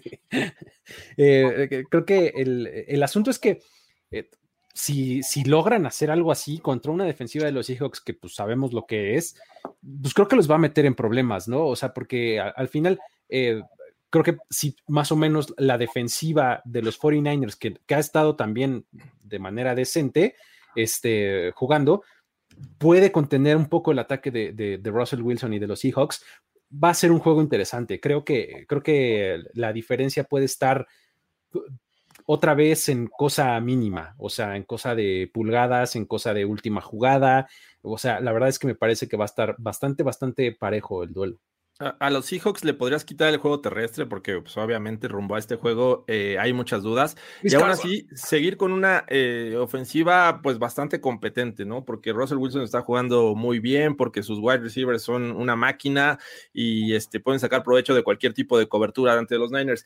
Si a los Niners le quitas el juego terrestre, me parece que los metes en muchos problemas y no sabemos cómo vaya a estar esta situación a pesar de que la, defensiva de, de Seahawks pues no inspira mucha confianza. Eh, son duelos parejos, sí, entiendo. este, yo apostaría en este caso por el coreback que está jugando mejor y que creo que si entran a este duelo de, pistoleros, a ver quién anota más puntos, me parece que los Seahawks tienen esta, esta ventaja. Y este, pero sí puede ser definido sin duda en la última jugada. Sí, este equipo, la verdad es que creo que el escenario óptimo para San Francisco es detener rápidamente la, ofensiva de los Seahawks, o sea, anulando el juego aéreo, o sea, metiendo, este, golpeando desde la, desde la salida a los, a los receptores, eh, cerrando los espacios, eh, forzando a Russell Wilson a, lanzar bajo presión, porque lo hace bien, pero llega un momento que se, se rompe. Lo vimos al final del juego anterior. Si me pones a esa defensiva de, Arizona contra esta defensiva de los Niners, todavía siento que lo de los Niners con todas las lesiones y las ausencias tiene más, más formas de presionar a, a Russell. Eh, me preocupa obviamente, por supuesto, alguien como DK Metcalf, es alguien que está jugando, está teniendo su, su temporada breakout y es difícil ir contra un jugador así. Pero la verdad es que las ausencias de Carson y posiblemente de Carlos Sainz no le ayudan para nada a un equipo que de por sí no estaba corriendo bien el balón. Ahora, Russell Wilson bajo presión, pues sí tiene problemas. No les cuento cómo tiene Jimmy G problemas bajo presión también. O sea, y, no se refiere a la presión de hacer performance en el, en el dormitorio. No, no, no. Otro tipo de performance. ¿eh? Aquí, honestamente, yéndonos así allá a los coaches nada más, siento que Shanahan sí tiene mejor forma de resolver los juegos con lo poco que tiene, pero estratégicamente todavía eh, puedo creer de que el viejo idiota sé que me cae gordo, este güey, por ejemplo, todavía se siente muy cute haciendo jugadas que nadie espera, ¿no? Y es el la puta bola! Sí, es el punto donde todavía le puedes ganar cuando pecan en el exceso de confianza. Siento que va a estar cerrado. Aún así, le estoy dando, creo que este es un juego que gana Seattle. Y creo que San Francisco va a tener su venganza en el próximo juego que se enfrenten. Estoy completamente de acuerdo con lo que dice Toño. A mí me parece, eh, de nuevo, tengo que ir con The Hot Hand y, pocas Hot Hands hay como las de Russell Wilson. Entonces, me parece que va a estar cerrado, va a ser un duelo bien, bien entretenido, muy interesante. Es un gran, gran menú para la tarde, pero me tengo que quedar con mis Seattle Seahawks del alma. De toda la vida. De toda la vida. Si, acaba el juego, si acaba el juego y San Francisco no tiene otro lesionado más, ya, güey, ya ganaron. Exacto. ¿Cuántos más? ¿Cuántos más ganadores? ¿Cuántos más Calderón? ¿Cuántos más Calderón? Sí, la verdad es que sí. Yo, también estoy un poco eh, en la misma tónica en la que sí creo que va a ser un juego cerrado y demás, pero, pero creo que Seattle va a acabar imponiéndose al final, ¿no? O sea, creo que por, por, por cada ofensiva eh, productiva y, y buena que tienen los 49ers, los hijos la tienen nada más que más rápido. ¿No? o sea, entonces creo que es una, una, fórmula que le va a acabar resultando bien a, los Seahawks. Y muchachos, antes de ir al siguiente partido, a los últimos dos partidos, estamos en la recta final y les tengo una sorpresa que no les quería decir, pero hay algo, hay calaveritas para nosotros cuatro. al final, al final del playbook va esto, pero antes de eso, muchachos, un mensaje importantísimo y clave. La temporada ya está aquí y la mejor forma de disfrutarla es con NFL Game Pass. Acceso a más de 250 partidos en vivo, contenido exclusivo de fútbol, NFL Network todo el año y más. Además ahora tiene un precio más bajo. Contrata en nflgamepass.com. NFL Game Pass. Así es, muchachos, vayan y corran y contraten NFL Game Pass porque les algo les puedo prometer volver a ver los partidos de la, de la tarde en, con repetición de 40 minutos. Probablemente sea más entretenido, más educativo y vean mejor fútbol que lo que tendremos en Sunday Night Football, porque tenemos otro duelo por el alma por la división este de la Conferencia Nacional, en donde la música di la parole de Bendinucci, de Gorlami. ¿no? Margaretto. ¿Sí, ¿Sí, va a ser su debut? ¿Bendinucci? ¿O todavía no lo sabemos? No, pues no sabemos. Este, Andy Dalton sigue en protocolo de conmoción, entonces, pues en una de esas sí o no, no sabemos. Hay una probabilidad de que los cabos jueguen sin coreback, ¿eh? no, no han rescatado. Mira, hay una probabilidad, espérense porque esta, esta sí la llegué a leer. Hay una probabilidad de que Kellen Moore pase de ser coordinador no, no, no, no. Pero bueno. No, no hay una probabilidad, pero era, era un rolling gag que había ahí en, en, Yo, este- yo, en- yo, en yo Cowboys creo Twitter. que pueden jugar sin coreback y tener 12 hombres a la defensiva. Creo que es una concesión que les va a hacer la Oye, NFL por ocasión. Eh, está, estaría buenísimo, así como cuando en el tocho dices, bueno, pues somos uno menos, pero, pero este, Pero raya, tengo raya. Tengo pero raya. tengo línea, exacto, Tengo no, línea, no puedes, no, no hay rush, no hay rush, ¿no? Algo así podría ser, ¿no? Exacto. Por aquí nos dicen, ¿por qué el uniforme de Luis y Jorge? ¿Por qué Toño y Ulises compar traen la misma, el mismo uniforme? ¿Es una señal secreta? Claro, Illuminati. Es un triángulo, exacto. Te. Exactamente. ¿No? Larry Johnson. Entonces, en fin, el tema es, eh, bueno, Dallas y la peor defensiva, no de esta temporada, probablemente histórica, o estemos por lo menos en una de las peores defensivas que ha visto la NFL en los últimos 40 años, no es overreaction, es, son, son facts, tengo los números, se meten a, a un lugar bonito para jugar, ¿no? A un lugar que, que entraña memorias de que te dan ganas de abrazar a la gente, de, de de romper los protocolos de sana distancia, de, de estrellarle el puño a cualquier cabrón, porque los Philadelphia Eagles, de nuevo, están jugando basura, pero están de líderes de división con una maldita perra marca de dos ganados, cuatro perdidos, un empate, lo cual es empate del genio Doug Peterson que está jugando ajedrez, no NFL criticado. No tan criticado, pues está, está en este duelo que básicamente pues, ni siquiera el que pierde está muerto en esta pinche división. Así de No pasa nada. No pasa No, nada. no, sí pasa, pero Sobrevaloradísimo eso de ser un buen equipo en el este de la Nacional. exactamente. Pero los Eagles tienen una gran, gran oportunidad de por lo menos alejarse un poco más de la mogre. 3-4-1 no se ve tan pinche como 3-4, ¿no? O 3-5 en estas divisiones. Me parece que Filadelfia poco a poco se está volviendo más sano, mientras que Dallas, pues, güey, Dallas es ese güey que abre la salsa tabasco y se le cae en el ojo y le arde. No, y no es, no es overreaction, le pasó a Mike Nolan. No, no es una analogía, e- No es eso una también analogía, fue un es un fact. pinche- es una historia de vida. Esa es la temporada 2020 de los Cowboys. ¡Wow! Eh, ¿Vamos a hablar de esto, Toño? Pues creo que es el, No, no, no. a ver. Oh, ya, ya me había emocionado. falsa ¿Sí o alarma, no, falsa alarma de No, Harper. no, falsa no, alarma. no, Hay que hablar de este. Hay que hablar de esto. Ok, lo regreso. Ok, todos lo regresamos. ¿Por qué? Porque al final, pues bueno, los Eagles no están bien, tampoco. Están medianamente sanos. No sabemos quién va a ser receptor en este juego, si Alshon Jeffrey realmente volvió, si está, si es un holograma, si es Tupac, en- este, si está junto con Elvis y Hitler en una isla, en una parte de este, ¿cómo se llama? De, de, de, este, Argentina. No lo sabemos. Carson Wentz, de nuevo, tiene momentos brillantes, geniales, increíbles, y luego tienes momentos que quieres estrellarle su cabeza pelirroja contra la pared. Mm, Esa es la verdad. Y, y del lado de Filadelfia, de nuevo, la defensiva juega muy bien por momentos y tiene estos lapsos en donde, uno, pues bueno, permiten este pase profundo a Golden Tate. Dos, un tipo como Daniel Jones puede correrte 80 yardas y tropezarse al final. De nuevo, es, es- es tantas señales. Pero Filadelfia es un mejor equipo en casi todos los sentidos. Dallas no trae absolutamente nada, no trae línea ofensiva, no trae defensiva. eh, este, sí que Elliott literal, este, parece que odia a Jerry Jones este año, ¿no? Y no puede agarrar un balón y porque su vida dependiera de eso. Y de nuevo, ¿se acuerdan el- lo bueno que era el cuerpo de receptores de los Dallas Cowboys? Pues el problema es que si no les hacen llegar el balón, Michael Gallup está desaparecido, CD Lamb, pues ya olvidémoslo como en la conversación de algo. Y a Mari Cooper, pues sí, tiene que cobrar, ¿no? Tiene que hacer algo por lo que ya cobró. Entonces, Sí, definitivamente. Es como tener eh, un auto deportivo y este salir y encontrarte con la calle empedrada, ¿no? E- e- Es, complicado. Terracería, exacto, algo, Ajá. algo similar. Eh, pero la gran ventaja, pese a que la ofensiva de los Eagles pues está parchada, la línea ofensiva está lesionada, los wide receivers también, eh, Miles Sanders no sé si vaya a jugar, pues tienen al menos un coreback que en algún momento en su carrera ha mostrado tener la capacidad. Y entonces e- es, es este, posible que se pueda echar el equipo al hombro. Y la buena noticia es que enfrentan a una de las peores defensivas de la liga. Entonces es difícil no, creer. Jorge, no seas buena onda.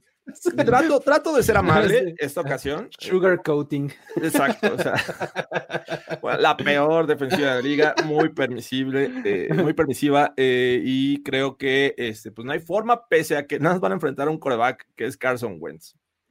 ¿Sabes qué? Digo, de acuerdo con lo que dices, Jorge, y además, Brandon Graham y Derek Barnett van a acabar este juego.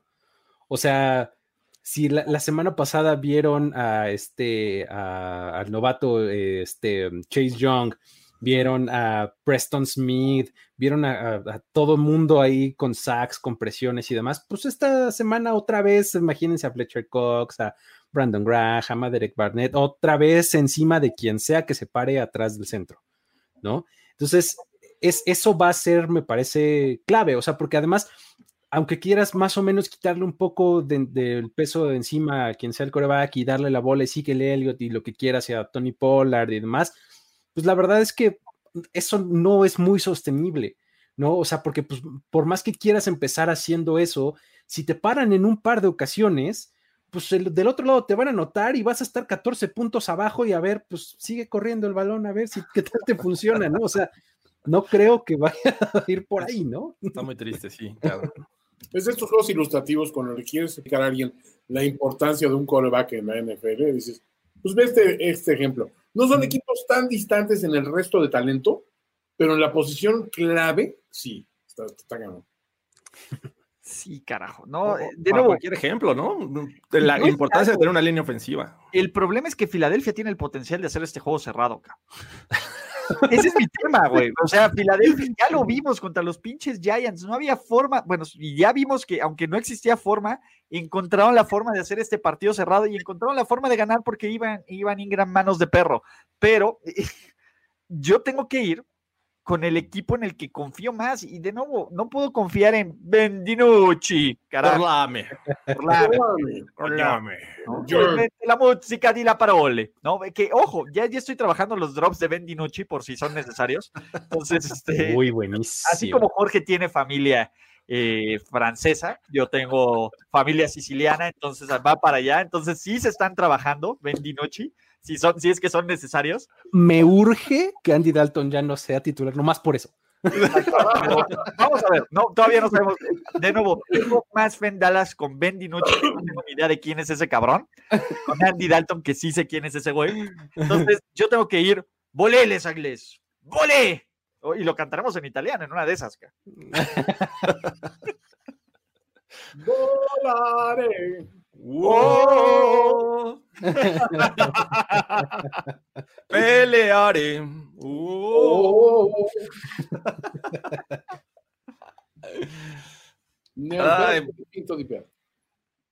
Bueno, Eagles, ¿no? Todos. no? hay más que decir, creo. Bueno, vámonos al último gran partido. ¡Ya! Yo escucho a la gente, han estado pidiendo el hard pass para el Monday Night Football. Escucho a los del chat, a esa gente sacrificada, a esa gente buena, pueblo bueno. Y sabio. Nosotros, semana a semana, que ha hecho llegar al canal de Primero y 10 a 10 mil suscriptores y van por los 20 y los 30 y los 40. A esa gente se le debe un hard pass. ¿Qué va uno a decir? ¿Miles Garrett después de ese discurso? No, claro que nunca. No soy valiente esta ocasión. Thomas Edward Patrick Brady, my love. ¿No? Go Box. Ya, ya, luego ya habrá tiempo de hablar de nuestro special friend Antonio, que se ve increíblemente bien en entrenamientos, pero esa es, historia, para otro, otro playbook. Y antes de irnos, muchachos, además de agradecer a la gente de NFL Game Pass, la mejor forma de ver la NFL en español, tenemos una sorpresa y una sorpresa de un amigo Thunderbody fan del streaming, fan del podcast, que es Eric Arriaga, mejor conocidos en los bajos mundos, que también sufre de, la misma garreta que, que el buen Luis. ¿No? Y el bien Luigi. ¿Por qué, muchachos? Eric nos mandó unas calaveritas, ¿no? Y de nuevo, tengo, tuve que pasárselas a Toño porque yo no tengo eh, la capacidad vocal de hacerlo. Te lo mandé por chat, Toño, creo que no lo ha revisado. Sí, sí. Estás justamente en eso, porque de nuevo no le haría justicia a un gran trabajo de calaveritas leyéndolas yo. Tiene que ser el hombre de la fina voz, el hombre de la magia. De Vamos a ponerlo en grande. Exacto, déjame, y aquí lo pones, ahí estamos. ¿no? El hombre de la mano fría, listos. Disclaimer, disclaimer, me cagan las calaveritas. ok. ya te pusieron a leerlas, chicos. Es una de las peores formas de la expresión oral del folclore nacional, por mucho. Así que, Eric, espero que hayas hecho un buen trabajo porque te estás jugando mi amistad. Ok, venga, venga. Güey, tiempo. Segundo disclaimer no sabía de esto, cabrón. Lo hace un más típico, cabrón. nos estamos enterando. Recién me entero, no me avisan. La barca rondaba, buscaba a quien jalar los pies. Encontró al muerto de Arada y al staff de primero y diez. Ah. Empieza bien. Bien, bien, bien. Hoy en tu tumba te recibo. La muerte le dio la noticia. Se burlaba de los genios ofensivos, especialmente de Patricia. Nice. Estoy a punto de cambiar mi perspectiva. las calaveritas. Un castigo ejemplar tendrás. La parca tiene algo especial para ti. La NFL nunca más verás. Debajo de ti estará Big Dick Nick.